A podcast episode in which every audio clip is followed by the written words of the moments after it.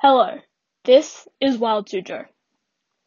Today, we will be talking about the grizzly bear.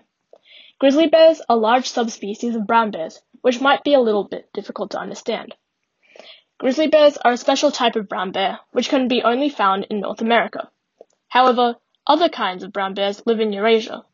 The bear's name could mean one of two things, because it could be named for the color of its fur, golden brown and gray, or for its personality which is fear inspiring or scary.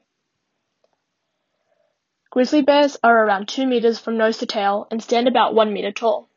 Grizzlies usually have dark brown fur, with darker fur on their legs but lighter fur on their flanks and back. However, their fur can be darker, almost black, and also blonde.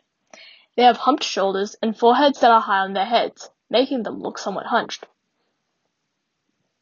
Grizzly bears are omnivores, meaning they will eat a variety of foods, not just meat.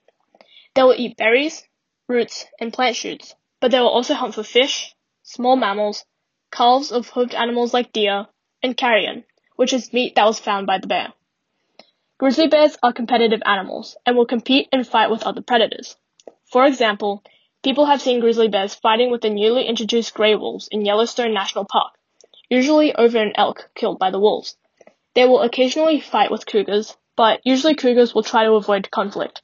Grizzly bears will also sometimes attack American black bears. For Wild Suzhou, I'm Sienna. Thanks for listening and see you next time.